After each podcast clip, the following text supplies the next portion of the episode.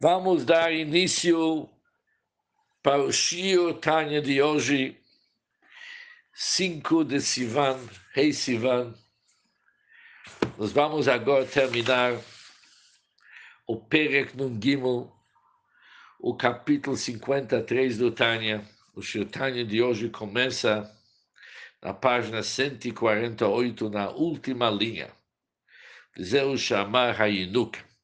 E nós vamos terminar o capítulo 53 e, com isso, terminar a primeira parte do Tânia, conforme as palavras que o próprio Altereb escreveu.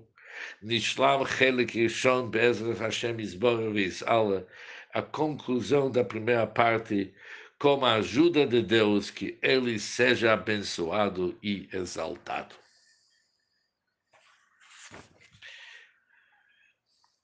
Para entender o Shirtanya de hoje, devemos voltar para o capítulo 35.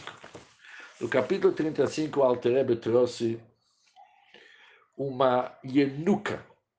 A Yenuka era um jovem, Yenuka normalmente traduzido como criança, que no Zohar diz o seguinte. Ele traz o versículo Hachacham ina berasho, os olhos do sábio estão em sua cabeça. Pergunta ao Zohar, e aonde mais poderiam estar os olhos de uma pessoa?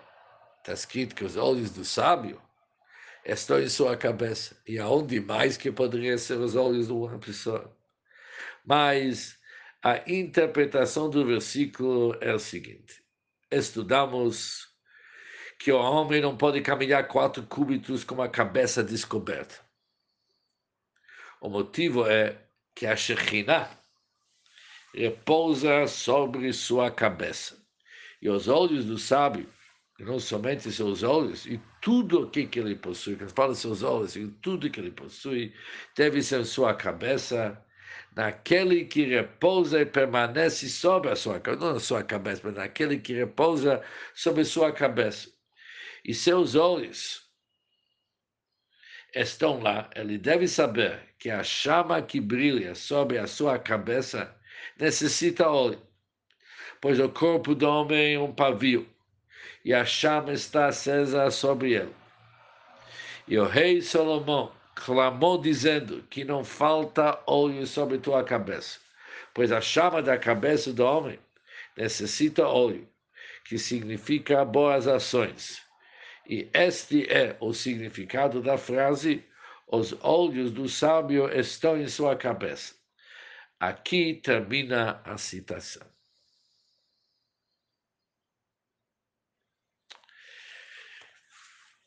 Em seguida, vimos a importância de cumprir mitzvot, como mitzvot é o único combustível que serve para atrair a presença divina.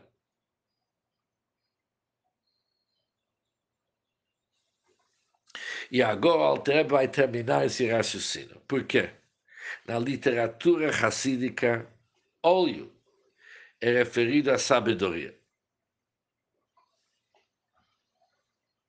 Shemen, óleo, é chokhmah, é sabedoria. E a pergunta é qual que é a ligação entre o cumprimento das mitzvot e a sabedoria, já que a sabedoria é chamada de óleo. Mas o Alter vai nos explicar que a luz da Shekhinah deve investir-se em sabedoria, que é óleo. Conforme aquilo que o Alter já explicou no nosso capítulo. A sabedoria e o intelecto é o recipiente, é vestimento para a luz da Shekhinah. E a luz da Shekhinah, que é a Chokhmah investida na Torá. Mas com a finalidade de atrair para baixo a luz da Shekhinah. Mais óleo é necessário. Além disso,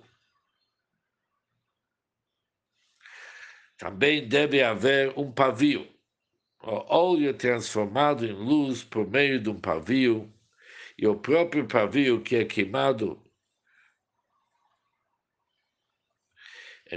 que impede a extensão do fogo. Agora vamos ver isso aqui dentro das palavras do Tai. Fizeu chamar a Enuk. Agora, com isso, voltamos para aquele que Enuka diz no Zohar. Al-Resh. Ele diz que a luz suprema que está acesa sobre sua cabeça. E essa luz, Hishchint, é a Shekhinah. Itztarich lemishch. Ela requer óleo. O que, que se chama requer óleo? A Shekhinah precisa de óleo. Pires, isto é, para ser investida em sabedoria. Sabedoria é chamado Shem Mishchat Kodesh, o óleo da sagrada unção. A sagrada significa Chokhmah, sabedoria, como explicado no Zohar. Assim, a luz da Shekhinah, que está sobre a cabeça da pessoa, tem a necessidade de óleo. Isto é, a Shekhinah tem que ser investido em óleo, investido em Chokhmah. Já que isto é, este é o recipiente para a luz da Shekhinah. Ve'inu, depois o Zohar continua e diz, Ve'inu ovnim tov. E essas são as boas ações. Ou seja, os 613 mandamentos que derivam da sua sabedoria. A Torá em si, o próprio Torá óleo. Mas o óleo não é suficiente. Também precisa boas ações, que é o cumprimento das mitzvot. Embora eles sejam somente atraídos para baixo a partir da sabedoria, mas precisa boas ações. Que dei através disso, das boas ações, a luz da Shekhinah pode apegar-se ao pavio, isto é, a alma vitalizante no corpo. A diz o Alterebe, é a alma vitalizante do corpo, que é chamado de pavio, que da mesma forma como Bener Agash da mesma forma como de uma vela material, a luz brilha em virtude da queima do pavio que se transforma em fogo, assim a luz da Shekhinah repousa sobre a alma divina, que é a vela. E como que ela repousa? Que diz o versículo, Ner Hashem Nishmat Adam. A alma do homem é a vela do Hashem. Mas isso precisa alidei kilayon nefshabamit. Isso tem que ser através da aniquilação da alma animal. E a sua transformação da escuridão da clipa para a luz da santidade. E da amargura para a doçura. A amargura representa os clipot nogam para a doçura da santidade. Isso no caso do sadikim. Somente os sadikim são aqueles que são capazes de transformar a essência da alma animal, seu intelecto e emoção, do mal para a bondade e santidade. O sadik pode fazer essa etapa. Ou lepachot, pelo menos para alguém que não é sadik, através de destruir de seus vestimentos maus. Shehei Machshavah Dibur que são os roupagens dele que antes eram vestimentas da alma vitalizante, que é uma alma de clipa, é a transformação desses levushim, bechol shechaklipot lo Hashem insobach. Isso os se são capazes, os Benonim, são capazes de transformar os levushim da escuridão das clipot para a luz divina do Ensov. Hamulbash ben Yochad Machshavah, Dibur Maser, Shel Tayag Mitzvot Atrava Benonim, que está investido e unida em pensamento, fala e ação dos 613 Mitzvot da Torá, no caso dos Benonim, conforme explicamos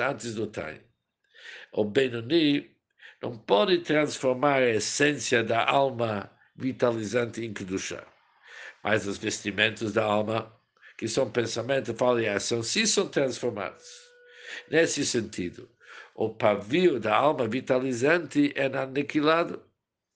No Benunim são os Levushim, Tzadikim, são a essência.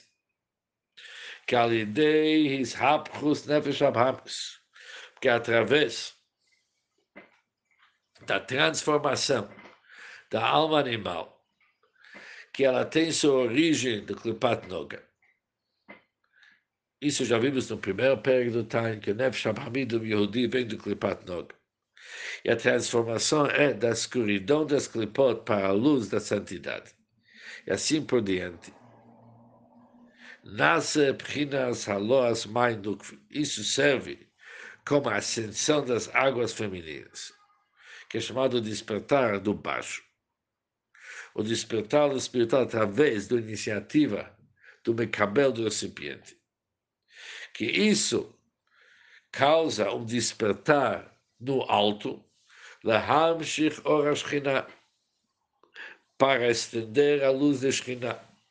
E Bchinat Gilui Or Baruch isso é a revelação do Ensof al Nafsho Elokit sobre a alma divina que se encontra no Mochin Shebarosh, que se encontra no céu da sua cabeça.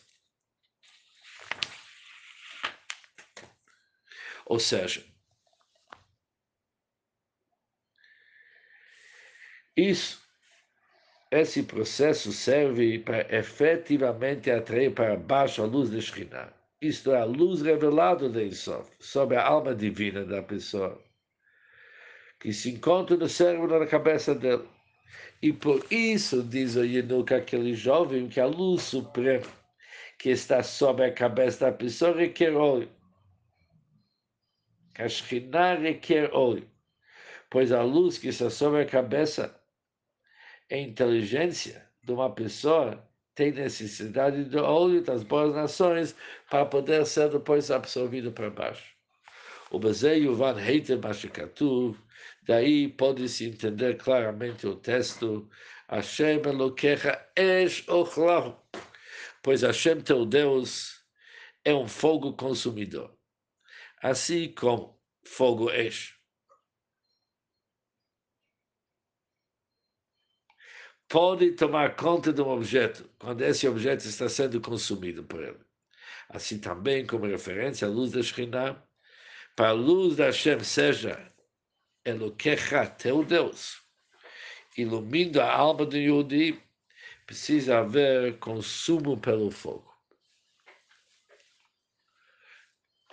Queimando e extinguindo o pavio da alma vitalizante. Já vimos que esse pavio depende como que ele é dos sadikim, como que é dos benanim, de modo que essa alma da clipá seja transformada no fogo da santidade, como explicado em outro lugar, que somente quando um Yehudi consegue anular-se para Deus de uma forma que ele deixa de existir, mas deixa de existir não fisicamente, mas deixa de existir como entidade independente.